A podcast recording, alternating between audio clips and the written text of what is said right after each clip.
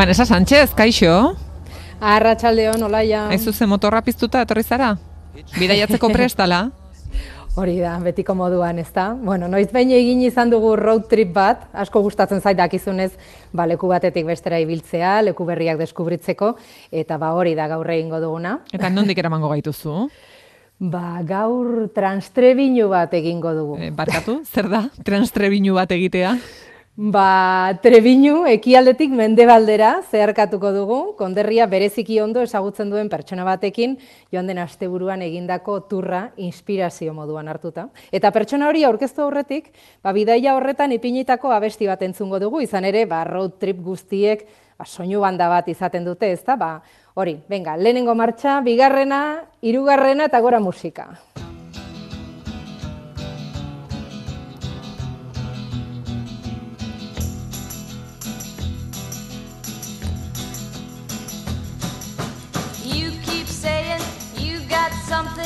For me.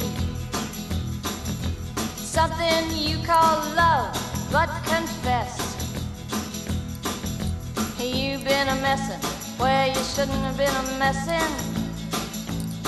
And now someone else is getting all your best. These boots are made for walking, and that's just what they'll do. One of these days these boots are gonna walk all over you. Bueno, Vanessa musika badugu, konta guztu norekin egin duzu ibilidea? Ba, Celia Villanuevarekin, Trebiñuko konderrian dauden hiru taxi gidarietako batekin. Beri taxian ibili ginen, Trebiñuko leku ez ezagun eta bitxienetako batzuk deskubritzen, beraz, imagina gaitzazu. Bederatzi plaza dituen Renault Traffic urdin ilun batean, jarri berri dugun abestia entzuten. Ederto ez. Eh, bueno, plan ona, enan zizinatra entzuten, kilometroak egiten, e, leiotik begira, transtrebinuak, e, ez dakit, horrelakoak egitea, e, askotan dokatu zaio, zeliari? Bazelia laguna da, eta esan dianez, bidaiari bakar batekin ez, baina egun berean hainbat bezerorekin joan etorri deigarriak egitea bai tokatzen saiola aitortu dit. Egun bakoitzean, ba, sorpresa asko gon daitezkelako, eta letuk leku askotara joan aldelako, ze dakigunez, ba, eta lau orduk askorako ematen dute. E, zein izan zuen lehenengo biztalekua? Hmm. Ba, Welcome the Basque Sideko Instagram kontuan gaurko historian dago. E, bueno, ikusi, dut, bai, e, frontoi bat dela, e, esan beharra dago frontoi bitxia dela, e, armailak egurrezko egitura zahar eta dotore baten azpian daudelako. E, ze frontoi da unon dago? Bajaurin dago, Bajauriko frontoia da. Araban ikusi dituan frontoi deigarrienetako bat dela esango nuke, dudarik gabe. Mila bederatzerun da berrogota batean eraiki zuten herriko mesoiko ikuluen gainean. Eta bertan, e, ba hor babesa aurkitzen zuten handiki igarotzen ziren pertsonak eta animaliak. Esan berra dago, ba jauri lagranerantzko bidean dagoela eta antzina ba joan etorri asko zeudela handik, ba ikatza zela, egurra zela eta abar. E, olaia, pilota gustatzen zaizu? Ba, egia esan ez naiz bat ere aditua. E, noizbait partidoaren bat e, parean tokatu baldin mazait da geratu naiz, baina e, naiz oso zalea, zu bai? Ba, bai, e, partidak onak direnean, holan emozioz betetako partide dienean, bai, gelditzen naiz, e, amaierar arte. Mm. Bueno, jakin zazu, bajauriko pilota lekua, hogeta pilotari arabar famatuaren aitak eta aitonak egin zutela, eta hogetak berak bertan entrenatzen zuela gaztetan, beraz, ba, pilota zalentzat, bisitaleku interesgarria izan daiteke hau. E, trebinun sarretan ibiltzen ez garen ontzat, e, zenbat jende bizi da konderrian, ze, ze azalera dauka trebinuk? Ba, jende gutxi bizi da. Emila eta bosteun biztanle inguru ditu konderriak. Arabako erdi-erdian dago, e, dakizuenez, eta esan genezake, ba, arabako muina dela, ez da, e, trebino. Eta azalera di dago ba, donostiarena, baino lau bide randiagoa dauka trebinok. Beraz, oroar jende gutxi ikusten den leku bat dela esan genezake. Lasai egotea gustatzen zaion jendearentzat, ba, paradisua.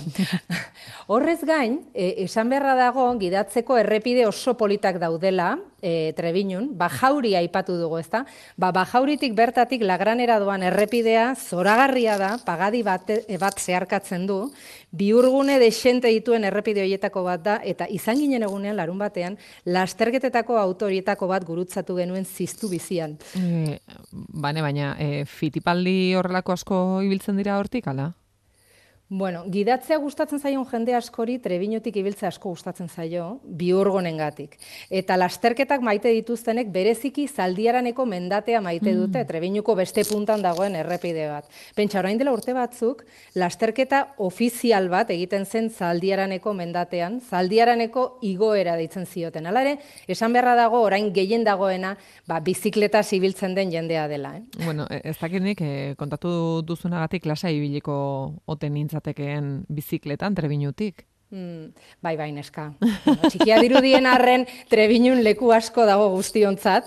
Zorte txarra litzateke kontrolatzen ez duen fitipaldi batekin gurutzatzea. Bizikleta zibiltzeko errepide lasaiak daude, eta aldapatxo majoak ere tartean, esfortzu pitin bat egiteko, gero, ba, gustora bokadilloa da arrautza prejituak patatekin jateko. Nola dakizune, bueno, Vanessa hor, eh, motivazioa nola sartu bidean. bai, bai, bai, bai.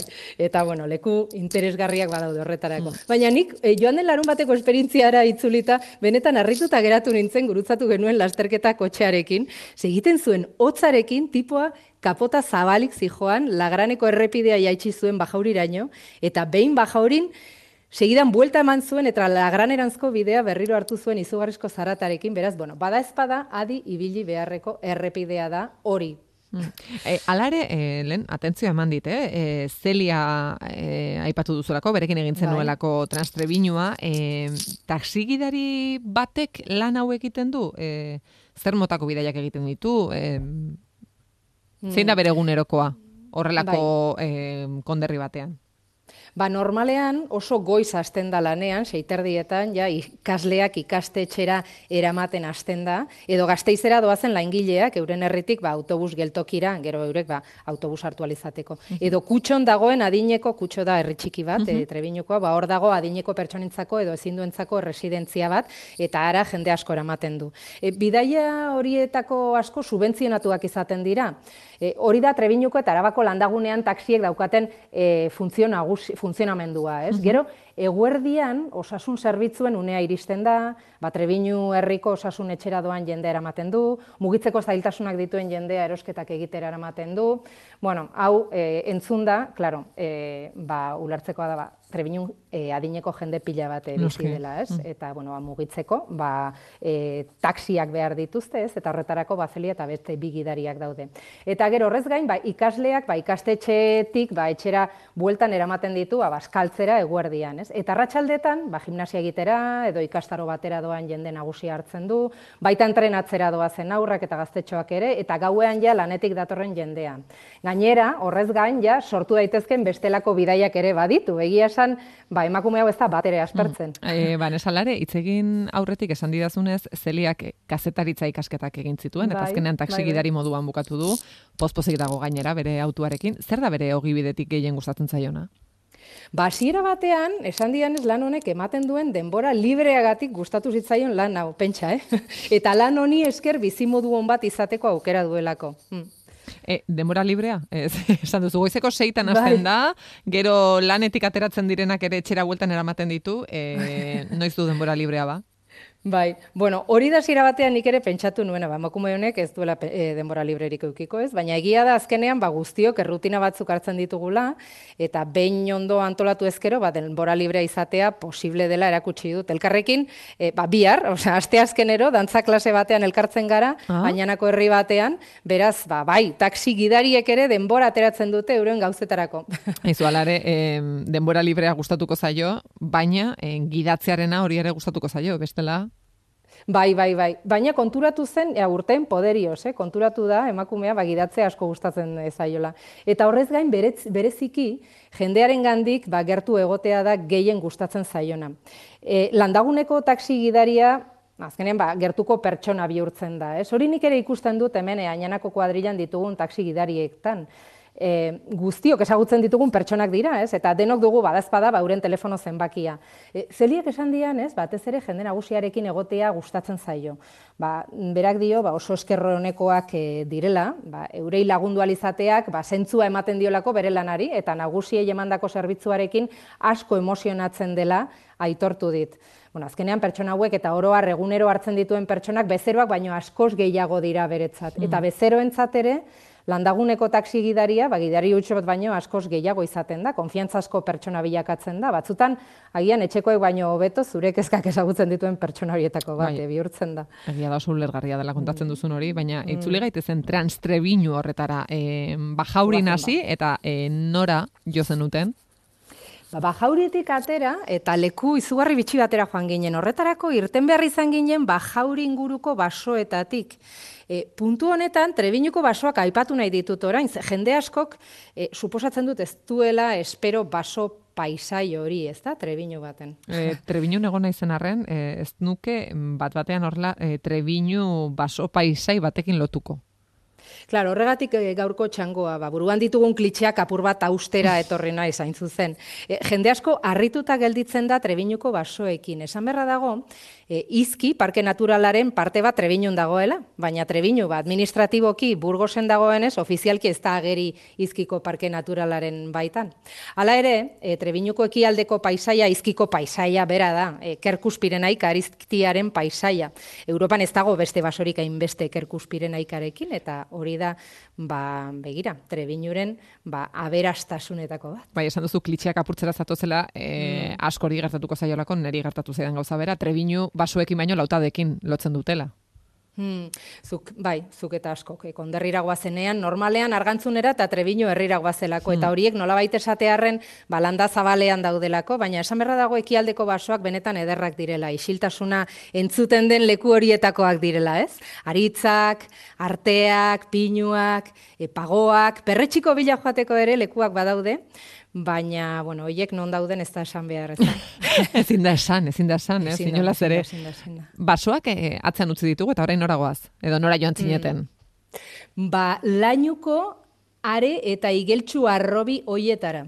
Aizu, em, zuk erakutsita, baina lainun e, ermita, eremitaguneak e, daudela banekin, baina arrobiak e, zeudenik hori ez, hori ez genekien. Mm. Ba, bai, niretzat ere izugarrizko ezustekoa izan zen, eh?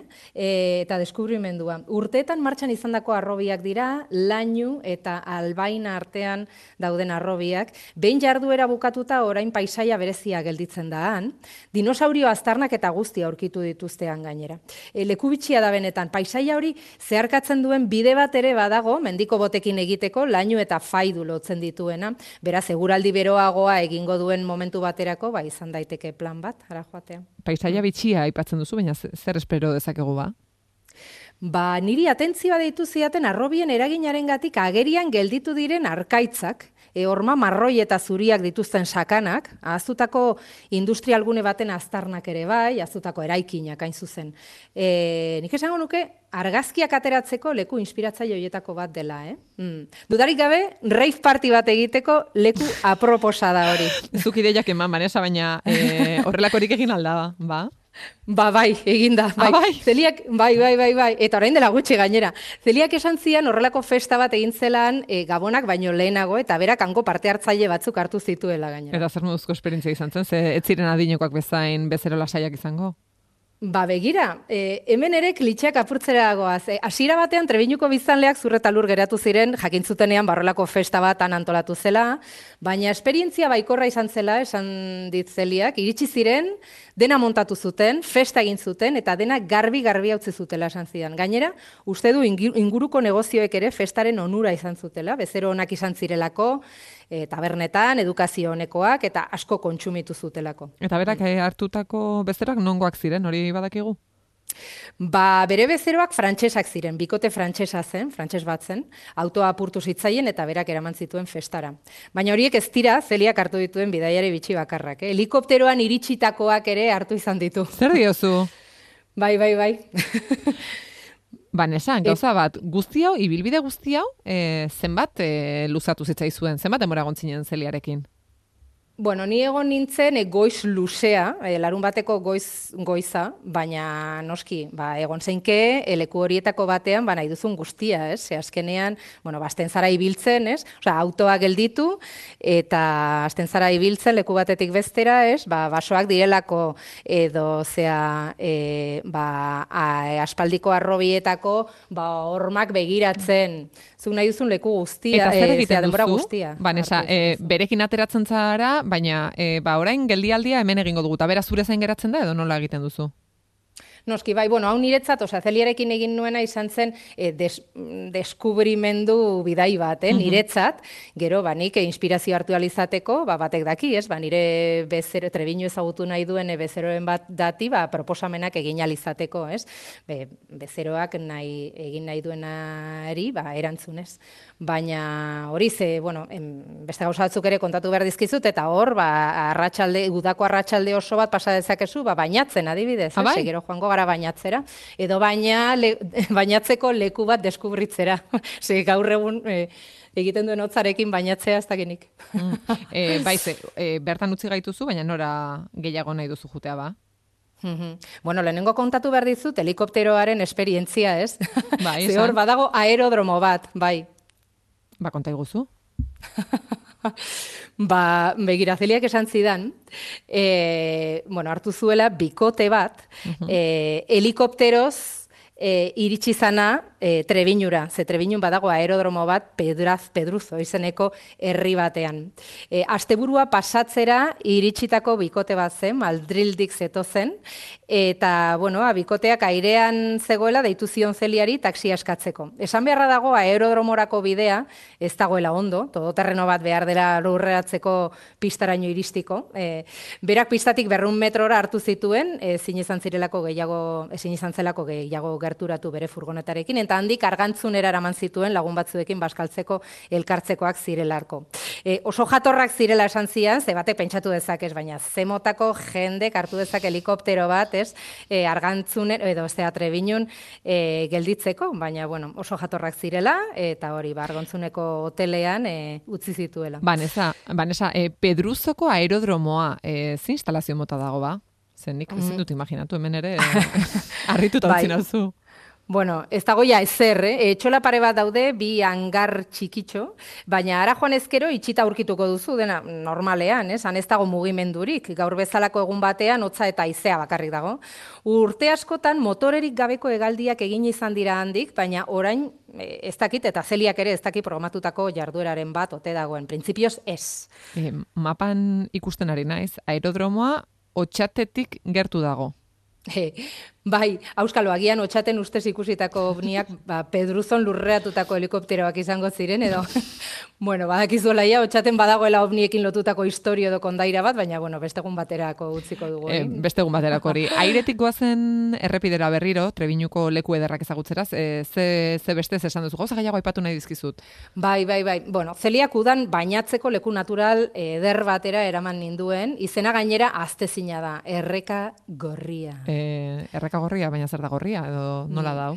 Non dago? Ba, bueno, erreka gorriaren bailarak izen hori dauka lurrak buztin asko duelako eta horregatik da e, gorria, ez? Horrek paisaiari baitxura berezia ematen dio. Hau Trebiñuko hego-mendebaldean dago ja, e, Villanueva de Tobera herrian, badago e, hain zuzen, ba, badago leku polit bat, errota batekin, Jesusen jaiotza baten itxura dauka, oso berdea da ala ere. Ba, hortik erreka goruntzartu ezkero, putzu bat aurkituko dugu, udan ederto bainatzeko. Hori, e, udan izan beharko du, e, orain elurra bota duelako, eta ur hori izoztua baino izoztuago egongo delako. Bai, ziurazki. E, hala ere, nik ezagutzen dut inguruko pertsona bat, neguan bainatzen dena, hango erreketan eta putzuetan. Ez dakit kontxako bainuzaleak baino animatuagoa den pertsona hori. Emakume bat da eta ezaguna da gero, Ah, bai? zonaldean. Bai, bai, bai, bai. bai. E, beno, e, zer gehiago ikusiko dugu? Mm, Ba, gure bidaian bisitatu genuen azkeneko lekua, Trebiñuko historiari oso lotua dago, San Formerioren baseliza da, hain zuzen. San Formerio, Trebiñuko patroia da, eta baseliza, ba, mendixka baten gainean dago, eta biztaderrak ditu. Ezu San Formeri hori izen bitxia ere bai, eh? Suposatzen dut Formerio ugari izango direla Trebiñun, baina nik oraindik ez dut bat ere ez ezagutu. E, zuk Formerioren bat ezagutzen duzu? e, hau izan da lehenengo aldia Formerio hitza entzun dudana. Bai ez da? bueno, ene baten, e, ze ene bat hortik pasatze igarotzen da, eta badago hor, e, zea, bueno, ba, zerealak eta gordetzeko e, zea, biltegi handi bat, eta hortik pasako zaren urrengoan, fijatu zaitez, argantzunez, ze jartzen du, formerio. Ara. Aizu, e, Bueno, baselizara itzuli bai, gaitezen, Vanessa? Bai, bai, bai, bai, bai. E, ingurua bisitatzera joan nintzen arte, ba, ez nuen sekula entzun e, lehenago San Formerio izena, e, baseliza bat zegoenik, baina baina orain ezaguna da niretzat, ainanako kuadrillatik ederto ikusten delako mendiska eta basilizagoian. San Formerio, Eliza Romaniko fortifikatu bat da, eremitorio baten aztarnak ere badaude, gune religioso garrantzitsua izan baitzen, eta horrez gain, gune militarra ere izan zen, altueraren gatik, baleko estrategikoa izan zelako, handik ondo vigilatu daitekelako lurraldea. Aizu, patroiaren etxea izan da, festak ere egingo dituztean.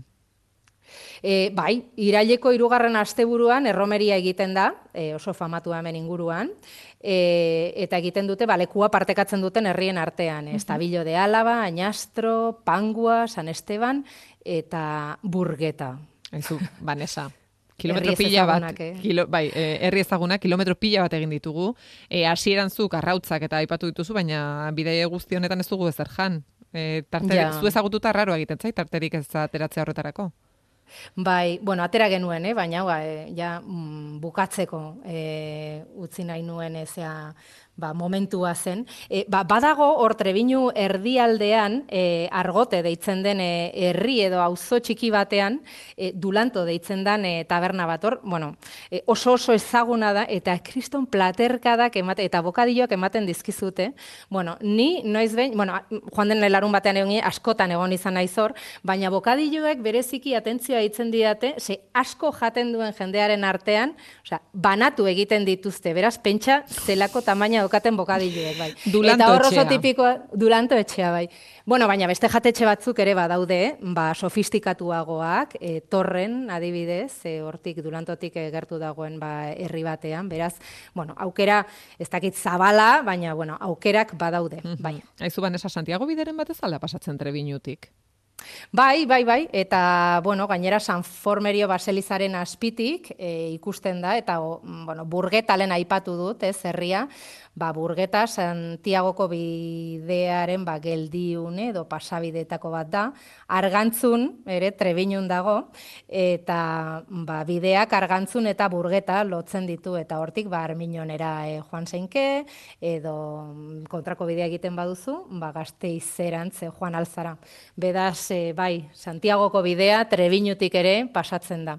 Ba, nik uste dut, egun bat baino gehiagorako ematen duela, ez, transtrebinu honek? Bai, eman dituzu ideia pare bat, eta ziorrentzulek apuntatu dituztela, eta bestela, beti bestela, Welcome de Basque eh, site webunean eh, ikusi ditzakezu guztiak. Vanessa Sánchez, eskerrik asko. Eskerrik asko, zuri mikroa zabaltzagatik, agur.